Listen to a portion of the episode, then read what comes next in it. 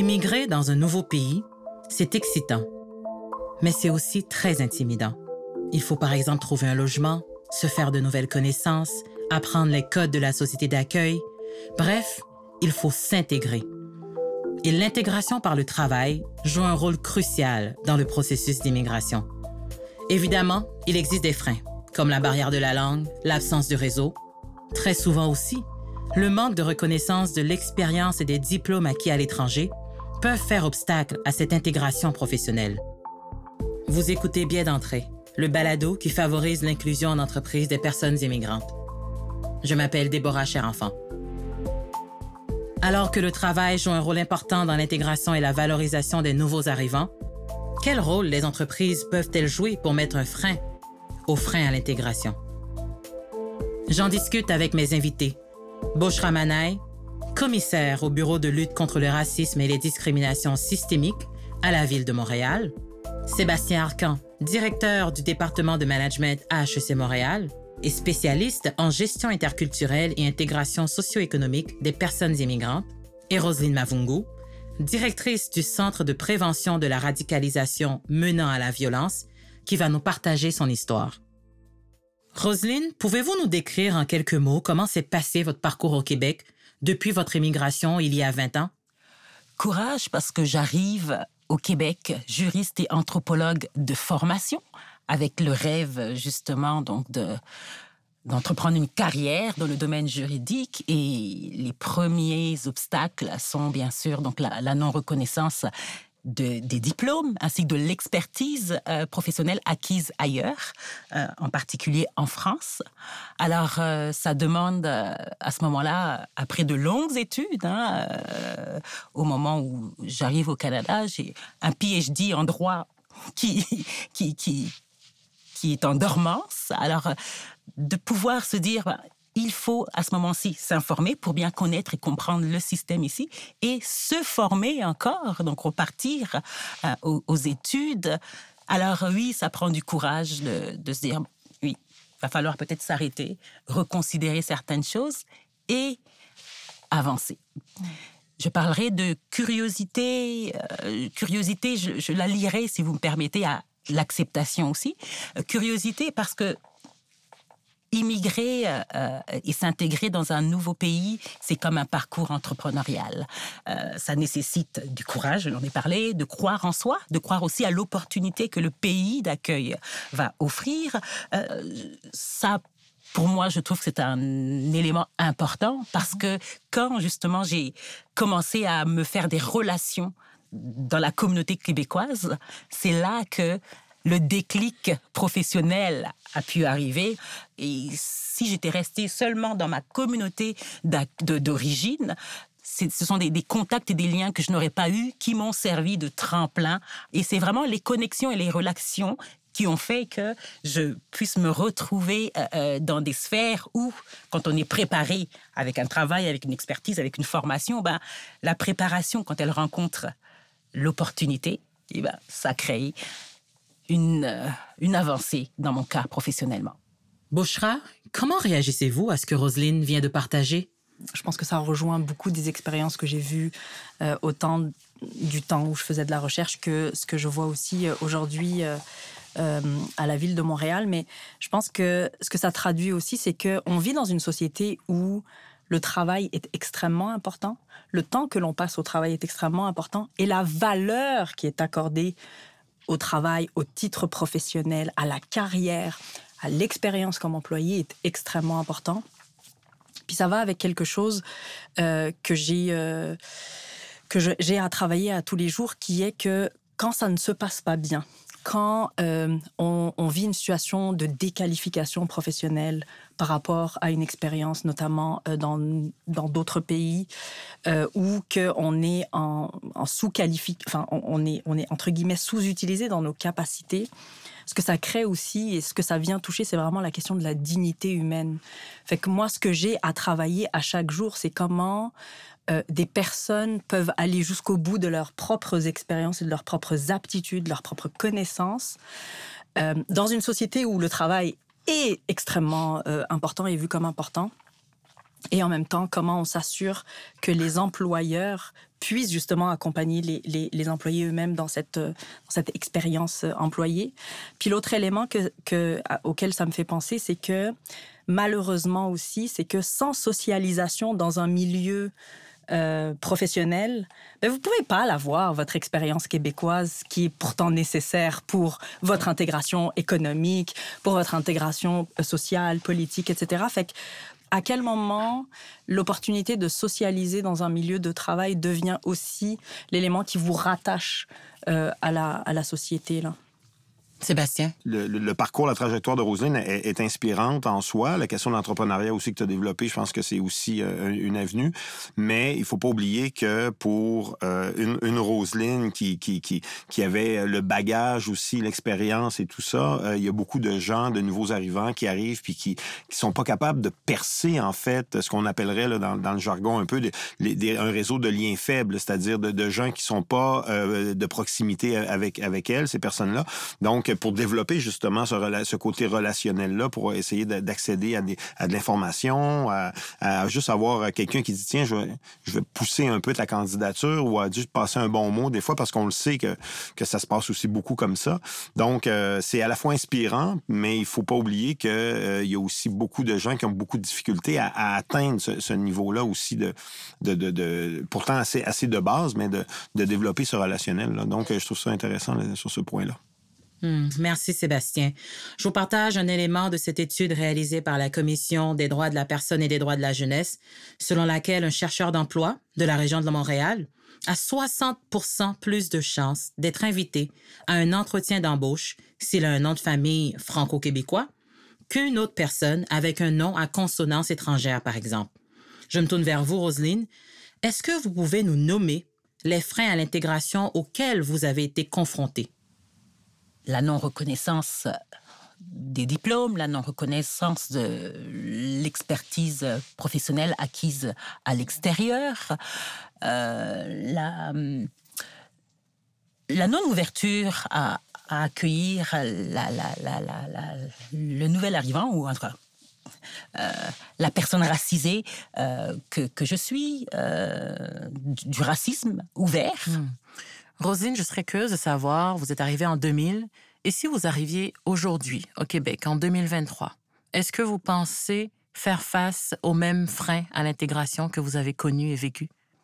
Je vois davantage d'opportunités qu'il y a une vingtaine d'années. Mm.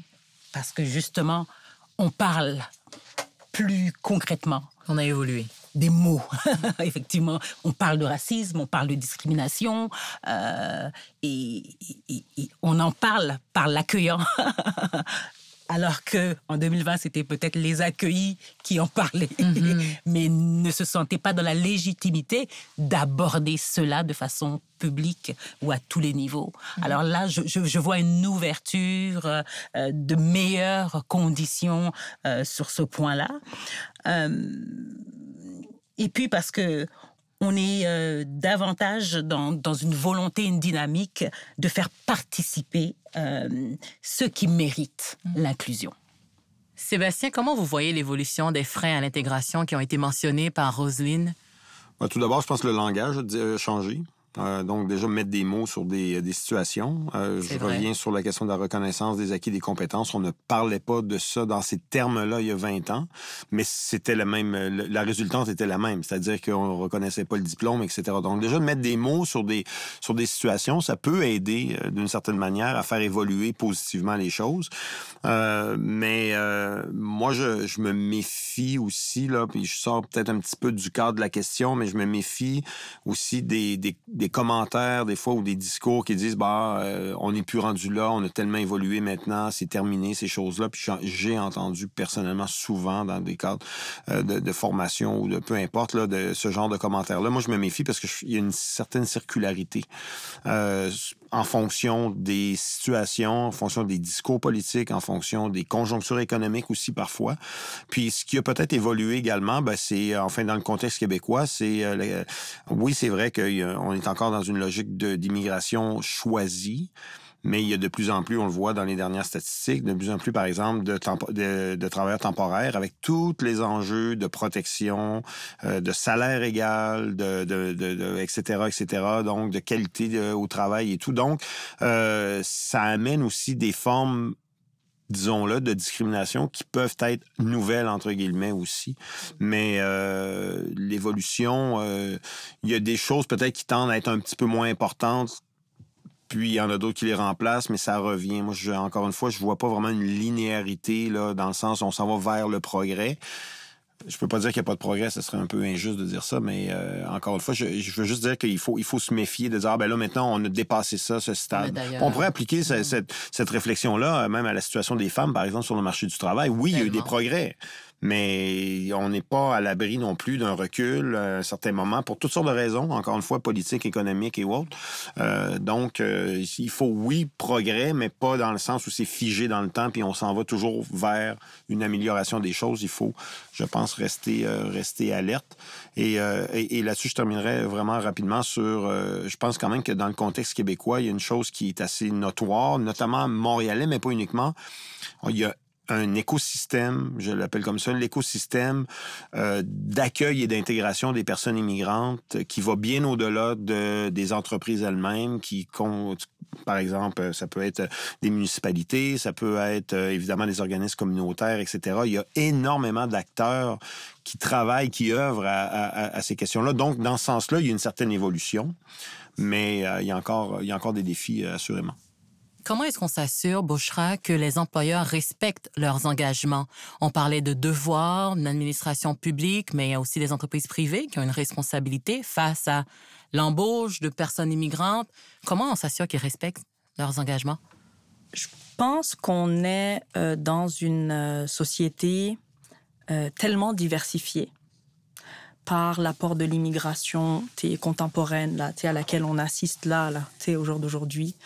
Euh, puis qui s'est déjà, qui, qui continue de se diversifier depuis un siècle, en réalité, depuis plus d'un siècle, à, à Montréal. Mais la question, c'est d'amener les personnes que j'ai face à moi, qu'elles soient racisées ou non racisées, à considérer que l'apport des immigrants, la, la, diversité des populations, incluant les personnes autochtones et les personnes noires de plusieurs générations, ce n'est pas un point d'actualité. C'est une factualité, c'est un élément démographique et la seule façon pour nous tous et toutes d'y arriver euh, dans un contexte de vivre ensemble euh, correct, là, c'est qu'on se saisisse tous de notre responsabilité d'en faire quelque chose. Sébastien, comment un employeur peut-il se préparer, ou du moins préparer les personnes immigrantes à faire face aux freins qu'on vient d'énumérer? Euh, tout d'abord, bon, il y a la question de l'attraction euh, qui comprend aussi l'embauche. Donc, euh, puis pour l'attraction, ben là, on revient aussi à la question de, l'accès à l'information. Ah, il y a un poste qui est ouvert, je vais envoyer mon CV. Après ça, il faut que le CV soit analysé euh, en toute neutralité, etc. Puis bon, les entrevues d'embauche. Donc ça, c'est la première partie. Ensuite, il y a toute la question de l'intégration en emploi aussi. Ça peut être l'accompagnement. Il peut y avoir des formes de mentorat aussi. Euh, j'ai vu dans certaines dans certaines administrations aussi publiques, on met en place du coaching, par exemple euh, fait par des, des gens qui sont en place, mais issus aussi de minorités qui vont accompagner des nouvelles personnes. Donc ça, ça peut être aussi des pratiques intéressantes. Et puis, euh, et puis ensuite de ça aussi, il y a, il y a et ça, c'est, à mon avis, c'est super important, là. Il y a la question de la rétention, mais qui comprend la question aussi de la progression en carrière, c'est-à-dire de pouvoir se projeter d'une certaine manière, de dire, ben là, je suis ici, euh, tu sais, je peux, je peux me, voir, euh, éventuellement, c'est les fameux plafonds de verre, ça existe pour les femmes, mais ça existe aussi pour les minorités visibles, les minorités racisées. Puis là, on parle même pas de l'intersectionnalité non plus. Roselyne, comment, selon vous, les entreprises peuvent aider justement les nouveaux arrivants à mieux faire face aux freins qu'ils ont dans leur intégration en emploi? Premièrement, quand on comprend euh, et qu'on saisit qu'une diversité de personnes au sein de, de sa structure, de son organisation, c'est une diversité de, d'expertise, c'est une richesse collective qui peut générer une C'est un élément important pour, euh, pour avancer quand je quittais le, le, la course supérieure ou au moment où j'arrivais, j'accédais à ce poste à la course supérieure, j'étais la seule hmm, personne noire. Personne noire, la seule immigrante. Et je me souviens quand j'ai quitté à un moment pour un congé de maternité et que j'ai rappelé mon supérieur juste pour avoir des nouvelles, j'avais été agréablement surprise d'entendre dire Hé, hey, Roselyne, on a engagé quelqu'un. Et tu sais, elle vient d'où? De l'Afrique comme toi. Mm. Pour moi, ça voulait dire que mon passage à un endroit avait été assez positif pour que ce soit pas un, un une barrière mm. pour, qu'on engage d'autres, alors que je savais que j'étais la seule euh, dans, dans, ce contexte-là. Donc, comme on te remarque, hein. mm-hmm. il faut pas qu'on te remarque, il faut que tu te démarques, mm-hmm. mais positivement, pour ouvrir la porte. Et c'est pour ça que l'engagement des employeurs, c'est d'aller voir des, des, champions, des gens qui, qui, qui se démarquent par leurs aptitudes et leurs attitudes pour pouvoir vraiment leur, offrir cet espace de, de monter les échelons parce qu'ils deviennent un modèle pour autrui. Moi, je dirais, à ce moment-là, c'est le le sponsorship, hein, mm-hmm. vraiment. Le sponsorship, ça veut dire vraiment de, on ouvre notre agenda, on crée même des positions et tout ça pour mettre mm. quelqu'un en particulier à un poste particulier. Pour moi, il y a nécessairement deux dynamiques. Il faut favoriser effectivement des trajectoires individuelles de réussite, de montée de la relève, de progression de la relève, qui soit de la, relève de la diversité, mais ça ne suffit pas. Il faut aussi s'assurer que ces personnes puissent évoluer dans une organisation où quand elles passeront d'une équipe à une autre, là, ben, le climat va pas le climat va être bénéfique aussi pour leur présence. Donc pour moi, la représentativité est un travail essentiel, mais c'est un travail qui ne suffit pas parce que sinon on sera en train de compter les gens. Et ça ne suffit pas de compter des gens.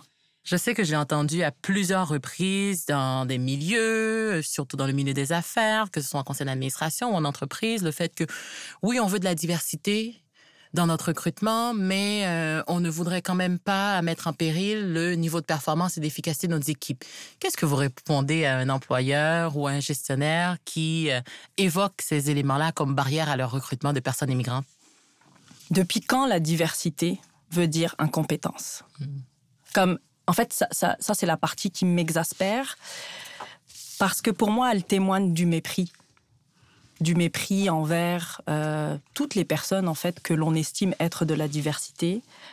L'immigration que l'on reçoit au Québec est une immigration hyper qualifiée, qui est souvent la partie très élitiste de chacune des sociétés francophones de laquelle on vient tirer euh, des ressources. Fait moi, je pense qu'il faut se rappeler que nous recevons au Québec une immigration extrêmement qualifiée. Fait quand on parle de diversité puis d'incompétence, là, moi, je ramène généralement les personnes à leur propre euh, paradigme encore sur, euh, sur, ça, sur le mépris social qu'ils ont euh, vis-à-vis de ça. Une dernière question pour vous trois. En quelques mots, quels seraient les éléments essentiels qu'un employeur doit mettre en place pour favoriser l'intégration des personnes immigrantes au sein de son entreprise? Un nouvel arrivant va s'attendre à travailler dans un climat sain, d'avoir sa place autour de la table, aujourd'hui autour de l'écran, d'être toléré, respecté, qu'il ou elle soit visible, que sa valeur soit visible et que la culture organisationnelle de l'entreprise dans laquelle il ou elle se trouve est ouverte à l'inclusion. C'est-à-dire qu'enfin on soit dans une considération. Hmm. Merci Roselyne. Bochra. Je vais essayer d'être aussi poétique. Euh, C'est une ancienne éditrice, hein, attention. je vais me faire poétesse. Euh, moi, je pense que euh, j'aimais pas beaucoup ce terme avant, je vais être très honnête, mais je pense que c'est l'intégration dans les équipes et dans les opérations. Et je distingue les deux pourquoi? Parce que ce que je vois beaucoup, ce sont des personnes dont la progression échoue ou, en tout cas individuellement des personnes qui peuvent échouer euh, leur progression dans une organisation parce qu'on leur a pas traduit les codes un milieu de travail, c'est un milieu de socialisation dans lequel il faut vous traduire certains codes. Et parfois, ces codes, vous les avez, vous les apprenez très vite, et parfois, vous ne les avez pas. Et donc, il y a, y a, deux choses dans l'intégration dans un milieu de travail ou dans une équipe. Il y a comment on s'assure que les informations nécessaires à la bonne tenue du travail soient transmises à quelqu'un pour qu'ils puissent faire un bon travail et il y a comment on l'intègre dans une dynamique d'équipe. Et c'est ça, à mon avis, qui fait une bonne intégration dans une organisation. C'est quand un gestionnaire a conscience des deux et qu'il a conscience que pour qu'une une, une intégration soit réussie dans un milieu de travail, il faut qu'on t'ait donné tous les outils pour que tu puisses faire ton travail. Parce que sinon, ça se peut que tu le fasses mal. Sébastien. Bah, J'essaierai euh, de, de, de, répondre par trois, trois mots, peut-être. Euh, premièrement, euh, une reconnaissance, une reconnaissance de qui on est comme individu, avec tout son bagage, avec son bagage personnel, mais aussi son bagage professionnel. On a parlé de tous les enjeux autour de la reconnaissance des acquis, des compétences, etc., acquis à, l'étranger notamment. Donc, reconnaissance, une participation, donc, on veut que les gens soient mobilisés, mais il faut pour la reconnaissance peut entraîner, une bonne reconnaissance peut entraîner un meilleur engagement, meilleure mobilisation, meilleure participation. Puis troisièmement, j'ai mentionné un petit peu tout à l'heure euh, d'entrée de jeu, c'est la capacité à se projeter aussi dans l'organisation euh, en termes de contribution, puis de dire, ben, tu sais, je veux dire, je me sens bien ici, je peux travailler ici, puis éventuellement peut-être euh, aspirer à d'autres postes, etc., selon mes ambitions professionnelles et tout ça. Donc, c'est vraiment dans cet esprit-là, je pense, reconnaissance, participation, puis projection, si je dirais. Merci à Bushra Mana et à Sébastien Arcan d'avoir partagé leur expertise. Un grand merci également à Rosine Mavungu pour son témoignage. Dans notre prochain et dernier épisode, nous partagerons des conseils concrets aux employeurs qui souhaitent accueillir des personnes immigrantes au sein de leurs effectifs, mais qui ne savent pas par où commencer. Billet d'entrée est présenté par la Ville de Montréal avec le soutien financier du gouvernement du Québec et produit par l'agence Sidley. Je m'appelle Déborah Cher Enfant et je vous remercie d'avoir été des nôtres. À la prochaine.